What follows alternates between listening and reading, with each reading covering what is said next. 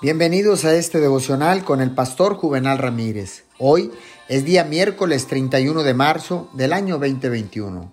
La palabra dice en el libro de los Hebreos, capítulo 5, versículo 7. Jesús ofreció oraciones y súplicas con fuerte clamor y lágrimas. Jesús, nuestro gran sumo sacerdote, fue un hombre misericordioso y un hombre intercesor. El Espíritu Santo entra en todas nuestras relaciones de confraternidad y autoridad y ayuda con toda la ternura, plenitud y eficacia de Cristo. ¿Fue Cristo el Cristo de oración? ¿Buscó el silencio, la soledad y la oscuridad para poder orar? ¿Está Él sentado a la diestra de Dios en los cielos para orar por nosotros ahí? Claro que sí.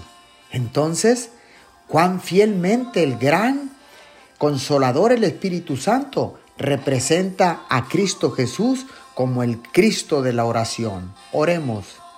Amado Dios, quiero darte gracias por darnos un gran sumo sacerdote, por darnos un consolador misericordioso y un intercesor poderoso. Te damos gracias en el nombre de Jesús. Amén y amén.